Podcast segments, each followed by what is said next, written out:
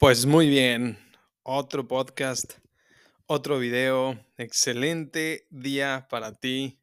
Te mando un fuerte abrazo y qué chido, qué gusto que te des un rato conmigo para poder escuchar algunas reflexiones que con seguridad te van a ayudar mucho. Y a mí también, por supuesto que esto se trata de que somos un espejo. Todo lo que tú estás viviendo, yo también ya lo he vivido o estoy por vivirlo, no te preocupes.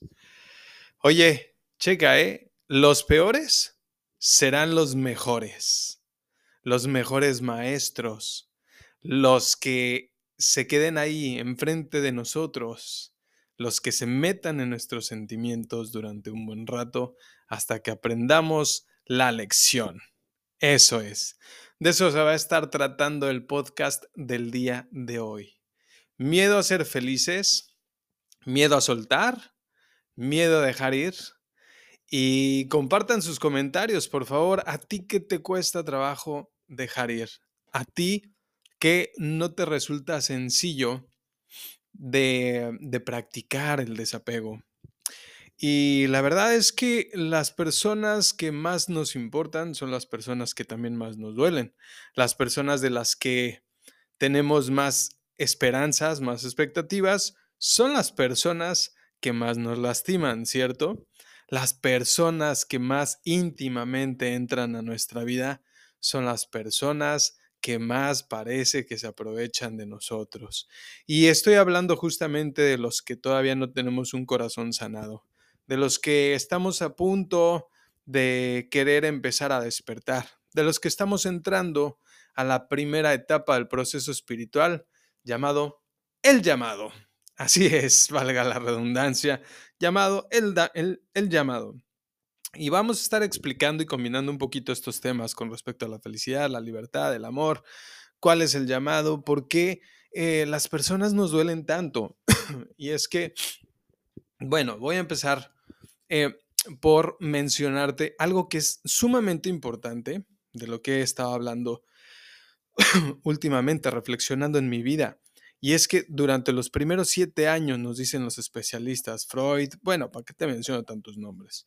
Pero se habla de que en los primeros siete años de vida nosotros estamos absorbiendo como esponjitas toda la información que nos brinda una sensación de pertenencia en este mundo, de protección, necesitamos un idioma, necesitamos un apellido, necesitamos un nombre, necesitamos pertenecer a una familia, necesitamos tener características de personalidad, encontrar gustos, sabores, sentidos, un montonal de cosas y sobre todo un significado para los temas más importantes como por ejemplo el amor, la familia, papá, mamá, qué ser hombre, qué ser mujer, eh, qué es ser el centro de atención, qué esperan los demás de mí, qué esperan los demás que yo sea, qué quieren que yo sea.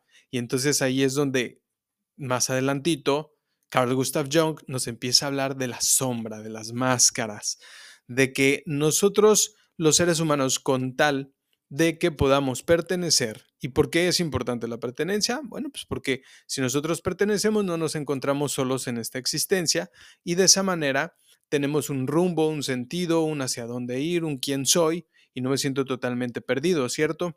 Entonces, de esta manera vamos utilizando, o mejor dicho, vamos desarrollando características de personalidad o múltiples personalidades sin que caigamos en el miedo de eh, algún tipo de trastorno ni que caigamos en, un, eh, en una falsa idea de que todos tenemos varias personalidades y que esto es un problema psicológico.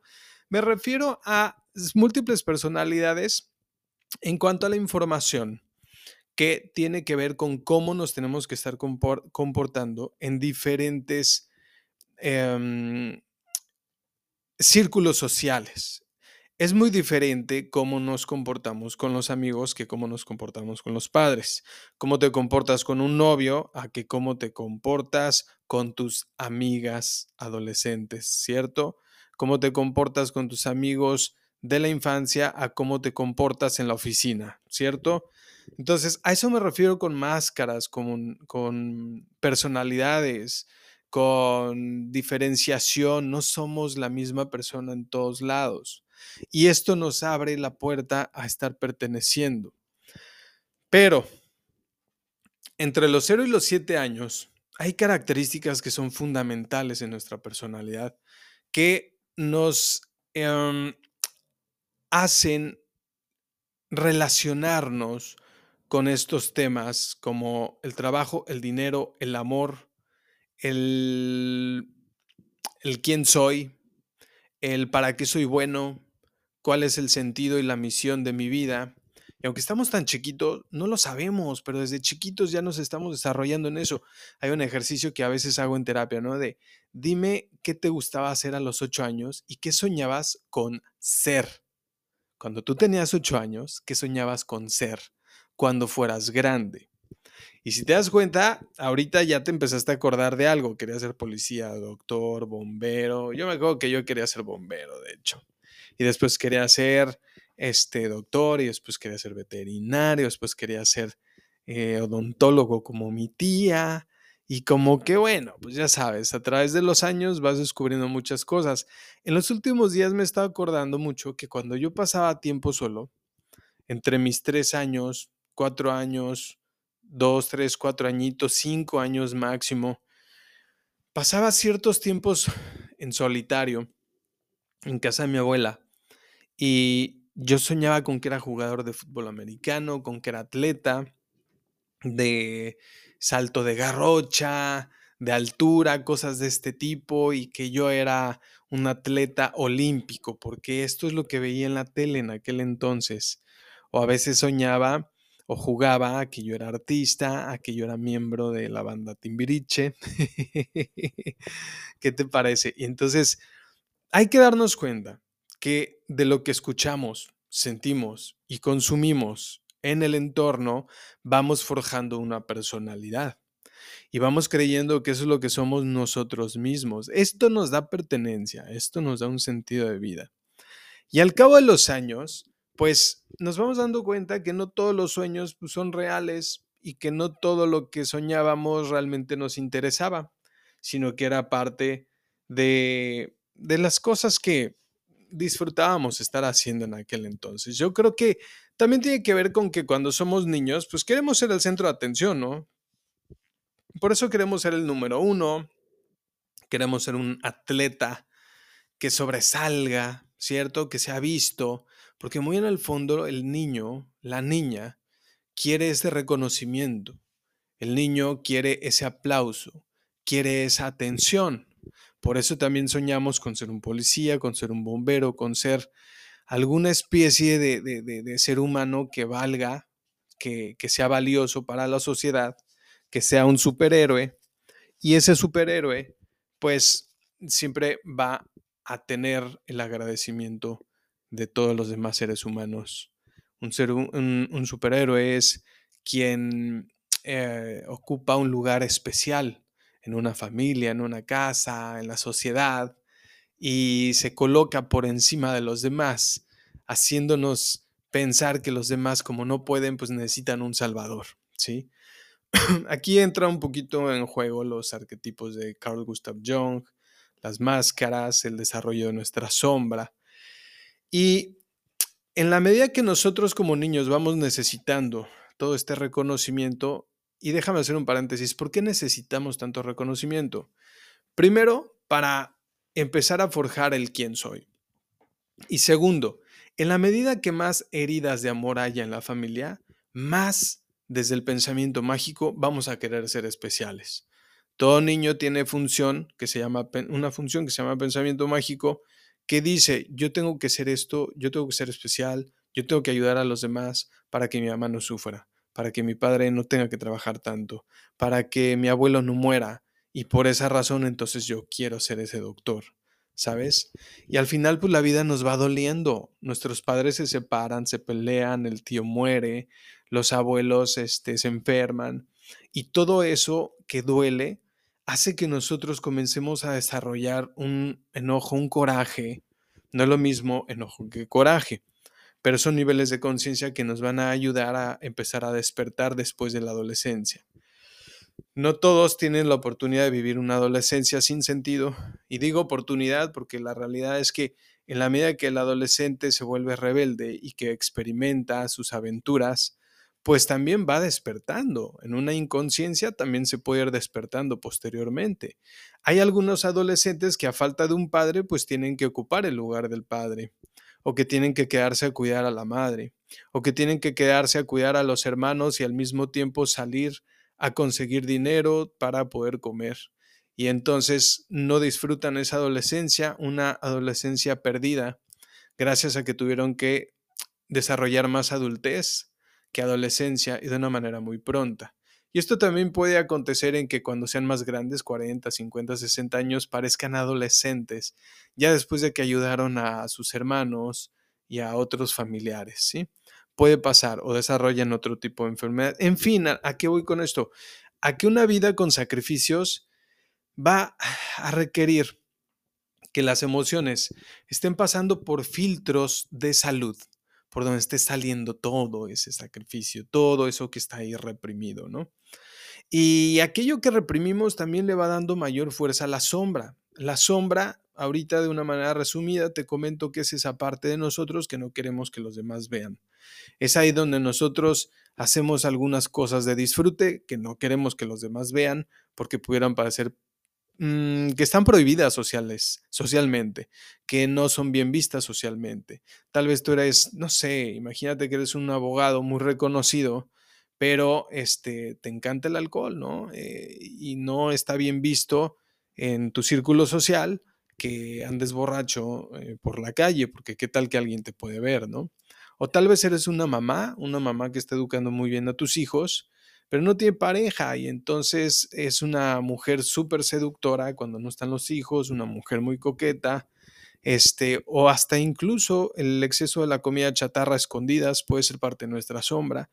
Checa este dato, es bien interesante porque nos dice que los seres humanos, con tal de hacer una compensación de todos estos sacrificios, pues vamos a buscar alivios prontos, no necesariamente son saludables. En la sombra no tenemos estos hábitos saludables para que nosotros podamos estar buscando compensar el estrés de la vida, ¿cierto? Y entonces, ahí es donde, donde en nuestra parte inconsciente, entre los 0 y los 7 años, absorbimos un montón de, de, características de nuestra familia, sociedad, nos pusimos esas eh, metas personales de que tenemos que ser especiales. Y en la medida que vamos creciendo, em, también vamos jugueteando con nuestra personalidad, jugueteando con el quién soy, jugueteando con la rebeldía y entonces voy midiendo mis parámetros, hasta dónde me doy permiso de vivirlo o hasta dónde no. Y finalmente vamos a llegar a una adultez en la que pues vamos a darnos cuenta que tal vez sí sabemos estudiar, sabemos trabajar, sabemos tener dinero, pero no sabemos enfrentarnos a nuestras emociones necesariamente. Y es aquí donde nos vamos desarrollando en el amor y terminamos una relación, otra más, cinco más, diez más, y no sabemos qué pasa porque estas relaciones no van funcionando. Y es que cabe mencionar que, recuerda, tenemos una sombra, tenemos una parte reprimida, nos da miedo decir realmente qué nos gusta, qué disfrutamos, quiénes somos, reprimimos lo que no está bien visto y entonces terminamos siendo relaciones tóxicas, donde sale nuestro peor yo, decimos, ¿no? O mejor dicho, sale nuestro pequeño herido, el yo pequeño, y comienza a gobernar la relación, y esto hace que no tengamos una estabilidad en la relación o hasta incluso que nuestros proyectos perduren, maduren y que, como todos, queremos una relación para todos los años, pero no todos estamos listos para esto. En unas cuantas semanas mi esposa, está Steph, Alexis, mi hijo y yo, nos vamos a ir a la Ciudad de México a hacer un evento de constelaciones familiares, videoscodificación, curso de milagros, yoga. Para mí estos son cuatro elementos vitales el día de hoy para, para poder estar desarrollando el amor, ¿sí? Nos vamos a ir para allá porque justamente vamos descubriendo también que el amor ha cambiado un chorro. Hoy hice un video de un minuto, estos que son como tipo TikTok y shorts y reels, tienen mil nombres, para echar a andar este proyecto, para que sea una especie de publicidad, donde yo les explicaba lo siguiente, ¿no? Eh, hoy nos peleamos fácilmente con nuestra pareja porque sube fotos, pero no me gusta que suba fotos, pero yo sí quiero subir mis fotos. Pero si subo mis fotos y alguien le da like, mi novio se enoja o mi esposa se va a enojar y cosas de ese estilo pueden ir pasando, ¿no? También tengo muchas ganas de irme de viaje, pero no me puedo ir de viaje porque pues ya me casé, ya me comprometí, y ahí vienen los hijos, y entonces no está chido y me quedé con ganas de viajar, ¿no? También hace rato, platicando con una chica, con una hermanita en terapia, justo hablábamos de cómo nuestras mamás o abuelas se casaban a los 15 años, 20 años, ya parecía que era demasiado tarde para casarse y para tener hijos. Y estas mujeres nos fueron educando diciéndonos, güey, vive tu vida. A sus hijas les decían también, vive tu vida, no te cases pronto, no tengas hijos luego, luego, eh, tienes que vivir tu vida, tienes que estudiar, tienes que viajar, ¿no? Y bueno, pues entre que somos un tanto inconscientes y desde el amor inconsciente, desde las lealtades ciegas o el amor ciego, nosotros repetimos lo que nuestros padres repitieron para que entonces tuviéramos el propósito, la devoción de querer sanar las heridas de nuestros padres. Ojo con esto que voy a decir, porque en la medida que nosotros le somos más leales a nuestras creencias familiares, más vamos a estar repitiendo inconscientemente la historia de ellos, ¿sí? Si somos mucho de familia, entonces, ¿qué crees que va a pasar? Vamos a estar repitiendo estas ondas. Los queremos tanto, mamá, papá, por ti, igual que tú, yo igual que tú, está repitiendo las mismas cosas. ¿Cómo ves? ¿Qué te parece? Te amo tanto de forma inconsciente que entonces si tú no lo pudiste resolver, yo voy a intentar resolverlo por ti, madre mía. Lo voy a poder resolver por ti, padre mío, abuelos, ¿sí? Y es que nuestro inconsciente gobierna en un 80-90%, nos decía Carl Jung, y otros especialistas más del psicoanálisis que nos están diciendo, hey, despierta, tú eres tú, despersonalízate, encuéntrate, ¿cuál es tu sentido de vida? Tus padres ya te dieron todo lo que podían. Ya te dieron, como dice Joan Garriga en el libro de las monedas, ¿sí? Ya te dieron todas las monedas, ya te dieron toda esa riqueza. ¿Qué vas a hacer con esa riqueza? Porque no puedes estar viviendo repitiendo todo tal cual. No te puedes estar escondiendo como niño, como niña, en la casa de tus papás cuando ya tienes 25, 30, 40 años. Tienes que salir y enfrentarte al mundo y vas a darte cuenta que mientras más cómodo nos estaban haciendo la vida nuestros padres, más incómodo es salir al mundo. Por eso te decía al principio de este podcast, los peores seres humanos, las peores personas que lleguen a tu vida van a ser los mejores maestros, porque ellos te van a incomodar y la incomodidad es parte de la vida para que entonces tengamos la furia, la astucia, la garra por eh, sobrevivir y aprender a ganarnos lo que es vivir bien. ¿Sí? Ay, si te ha dolido, si te han lastimado, te voy a dar un tip, una sugerencia y te lo vas a decir, este pinche chismoso que viene a decirme, sí, ya sé que estoy un chismoso, caray, soy bien incómodo. Otra vez yo con mis letanías diciéndote, párate, jálate, deja de estarte quejando por cuánto te lastimaron. Eso que te incrustaron llamado dolor, esas espinas van a hacer que te levantes solo si tú te quieres levantar y entonces lo vas a estar utilizando como coraje para dejar de pensar cuántos sueños tienes pendientes, cuánta felicidad te debes, cuánta libertad te debes y vayas y la persigas. ¿Sabes? No te estoy diciendo que te sobreesfuerces, que te sacrifiques, que hagas cosas que no quieres hacer. No, tú sabes muy bien adentro de ti qué sí quieres hacer tú sabes perfectamente bien que quieres hacer un proyecto más grande, pero ese proyecto requiere paso a paso que lo vayas madurando, ¿ok?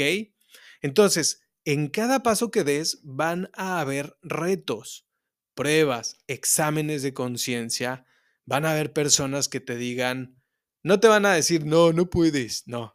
¿Sabes qué te van a decir? Uy, estás perdiendo el tiempo.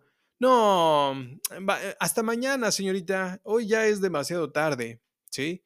Vas a sentir que ya te cerraron el gimnasio y entonces te vas a quedar en tu cama. Y ni siquiera pensaste que puedes entrenar en tu casa, en tu oficina, así como ahorita yo estoy ahorita eh, aquí en mi oficina y aquí se puede entrenar. y que necesitas tener mucho tiempo para entrenar, ¿no es cierto? Necesitas 10 minutos, 20 minutos tal vez. Que quieres escribir un libro pero no tienes tiempo, güey, tienes 10 minutos en el baño para pensar y tener la mente clara en lugar de meterte el teléfono para estar viendo tonterías en TikTok, pon música zen, ¿no? Y tal vez ahí en esa música zen y sentado en el baño te vienen las mejores ideas. Hay muchos especialistas que dicen que en la regadera mientras se bañan, y yo digo que eso es mentira, ¿eh? No todos tienen las mejores ideas en la regadera. No se hagan. También cuando están sentados en el baño, tienen las mejores ideas. Ahí sentados, ponemos nuestros codos en las piernas. Justamente ahí es donde a mí también me han llegado muy buenas ideas sobre algunos talleres, retiros, cosas que quiero hacer. Y cuando me hace clic en el corazón y en la panza, digo, a huevo, este lo vamos a tener que desarrollar. Venga, vamos con todo. Y te voy a decir un extra más. El yo pequeño se queda soñando esas cosas y le parecen barbaridades y le parecen imposibles. Y si la neta es que lograr esos sueños, esos propósitos, esos objetivos, pues van a requerir que le tengas un chingo de ganas a la libertad y a la felicidad, ¿sabes? Libertad y felicidad no es esa, ah, me dale madres. No, es un verdadero compromiso porque te obliga a dar, a armar, a estructurar proyectos, a que hagas algo con tu dinero, que hagas algo de provecho con tu tiempo y que entonces esto vaya creciendo de menos a más hasta que llegues a la punta de la montaña que dices, lo logré. Y una vez que lo logres, va de nuevo. Tú eres el viaje del héroe. Si ya recibiste el llamado, si ya te dolió la vida, el llamado es donde empiezas a, escuchar que muchas personas te dicen, ¿ya escuchaste el podcast de Charlie? ¿Ya, viste los videos de tal? ¿Ya, te topaste en Sanborns tres veces el curso de milagros? Ahí donde estás viendo la televisión te aparece el número 11 el, número 1111, ¿no? La hora 1111, el 1133, la combinación de los números. Y empiezas a ver videos por todos lados de numerología, de que Dios está contigo. Tú estás pensando en la soledad y por ahí te sale una frase, ¿no? En el periférico en grandote de Dios va contigo a donde sea que vayas. Y tú, ¡ay, güey! Todo ese es el llamado, mi querido ser humano, hermoso y divino que me está escuchando todas esas señales están hechas para ti, para que te dejes de lamentar y te pongas las pilas y te pongas a diseñar todas las cosas que quieres hacer con tu vida. Ahí es donde está tu felicidad, en que te pongas a armar todo esto, en que eh, más allá de la confianza vas a seguir sintiendo miedo, porque estás en el yo pequeño. Y porque cuando estamos en el yo pequeño lo que prevalece es la sombra. Hago como que me comprometo, pero cuando nadie me ve me apendejo, me ahuevo, no, no me importa, no pasa nada, al fin que ya trabajé mucho. Y esa es una mera idea, ¿eh? Es una mera creencia, ¿eh? Que tenemos en la mente, de que trabajar ocho horas es, es mucho, 10, 12, 16 horas es mucho, es excesivo. Te voy a decir una cosa, cuando te apasiona, te gusta, cuando estás totalmente vibrando ya en el servicio y en el dar, no importa cuántas horas estés trabajando, porque desaparece el concepto de trabajo y lo que aparece es el concepto de, no mames, tengo una vida llena de abundancia, de prosperidad y lo agradezco bien cañón. Para mí es un honor estarte sirviendo con estos podcasts sin que nadie me esté pagando y haciendo un montón de videos y haciendo un montón de cosas y cursos que eh, finalmente no se tratan de dinero, sino de antes de, pensar en el dinero, se trata de que juntos estemos despertando. ¿Por qué? Porque alguna vez a mí me dolió la vida y me dolió la espalda estar ahí acostadote en la cama y dije, güey, ¿qué peor con tu sentido de vida? Y según yo, nada más había sido una etapa de mi vida, ¿eh? Y después me fui dando cuenta que tenía ciertas eh, patrones de conducta desde chiquito que eh, eran graves o grandes pérdidas de tiempo, pérdidas de sentido, ahí donde sentimos que estamos de malas, ahí donde sentimos que estamos aburridos, es porque no estamos poniendo en práctica nuestro sentido de vida, ¿me entiendes? Y es que ahí es donde está el amor. Nos peleamos con la pareja porque no nos contesta, porque sí nos contesta, porque salió con sus amigos, porque me está viendo la cara, porque... Y toda nuestra atención está enfocada en eso toda nuestra atención está enfocada en qué me va a dar mi pareja. Y si mi pareja me cumple, yo estoy chido. Y no es cierto, eso también es una mentira. Aunque tu pareja te llene, vas a estar pidiendo más y más y más porque tú no estás atendiendo tu sentido de vida. Así es que mira, pase lo que pase, esté sucediendo lo que esté sucediendo en tu vida, si estás perdiendo algún familiar, si te estás divorciando, si tuviste algún accidentillo, si te corrieron de tu trabajo, piensa muy bien cuál es el llamado. ¿Estás listo? ¿Estás lista para qué? ¿Sí? El amor no tiene que ver con una pareja, tiene que ver con que tú estés haciendo algo con tu sentido de vida que te va a llevar a esa felicidad, que te va a llevar a sentir que eres libre. Y vas a ser libre, no significa libre para echar cigarro, para, para echar tragos. No, de eso es de lo que se te tiene que liberar. ¿Sí? Libre. Mi pareja me dejó, pues ya eres libre. Ya eres libre del apego de tu pareja. Ya se divorció de ti. Ya se fue con otra persona. Ya eres libre de esas cosas. Ya te liberó de estar lidiando con los tormentos de la traición. ¿Sí? Ya eres, te dice el doctor, ya no puedes fumar. Ya eres libre de eso y mejor ponte a meditar. ¿De qué se te está liberando? Para que entonces te des cuenta de qué importante es que ahí donde está tu sufrimiento, estás recibiendo un llamado, estás entrando a la noche oscura del alma, estás entrando ahí a ese dolor para que próximamente te pongas a estudiar cañón sobre estos cuatro elementos que para mí son esenciales. El yoga actualmente, el curso de milagros, la biodescodificación y las constelaciones familiares. Si quieres que te explique un poquito más de estas cuatro herramientas o recursos, sigue escuchando por favor estos podcasts. Ya eh, te estaré invitando cómo es que yo fui pues mm, metiéndome al mundo de estas cuatro herramientas, cómo llegué a cada uno de ellos y cómo fue que me hizo clic en mi interior y por esa razón me dan muchas ganas de decirle al mundo, güey, estas cuatro cosas son las herramientas, son las esferas del dragón, para que me entiendas. Porque ahí está toda la sabiduría para que entendamos el concepto, el nuevo concepto de amor. Hoy se habla mucho en las redes sociales de, de amor propio. Y sí es cierto, cuando tú vibras en amor propio, toda la vida vibra contigo. Otra persona que también vibra en amor propio va a querer estar contigo. El verdadero amor propio también suelta las creencias de lo que antes era el amor.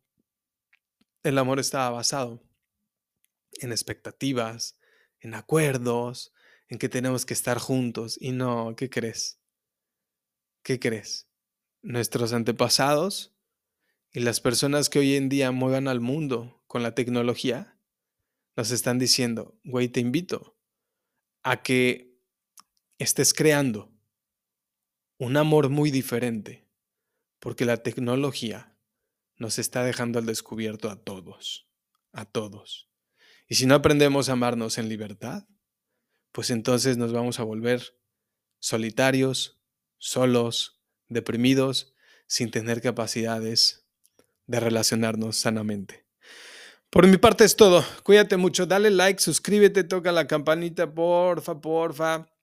Hazle llegar a toda la banda, a todos tus seres queridos, estas reflexiones de Carlos Cordera para que echen a andar su mundo interior, ¿vale? Y en una de esas, pues ya estamos trabajando juntos en todo esto.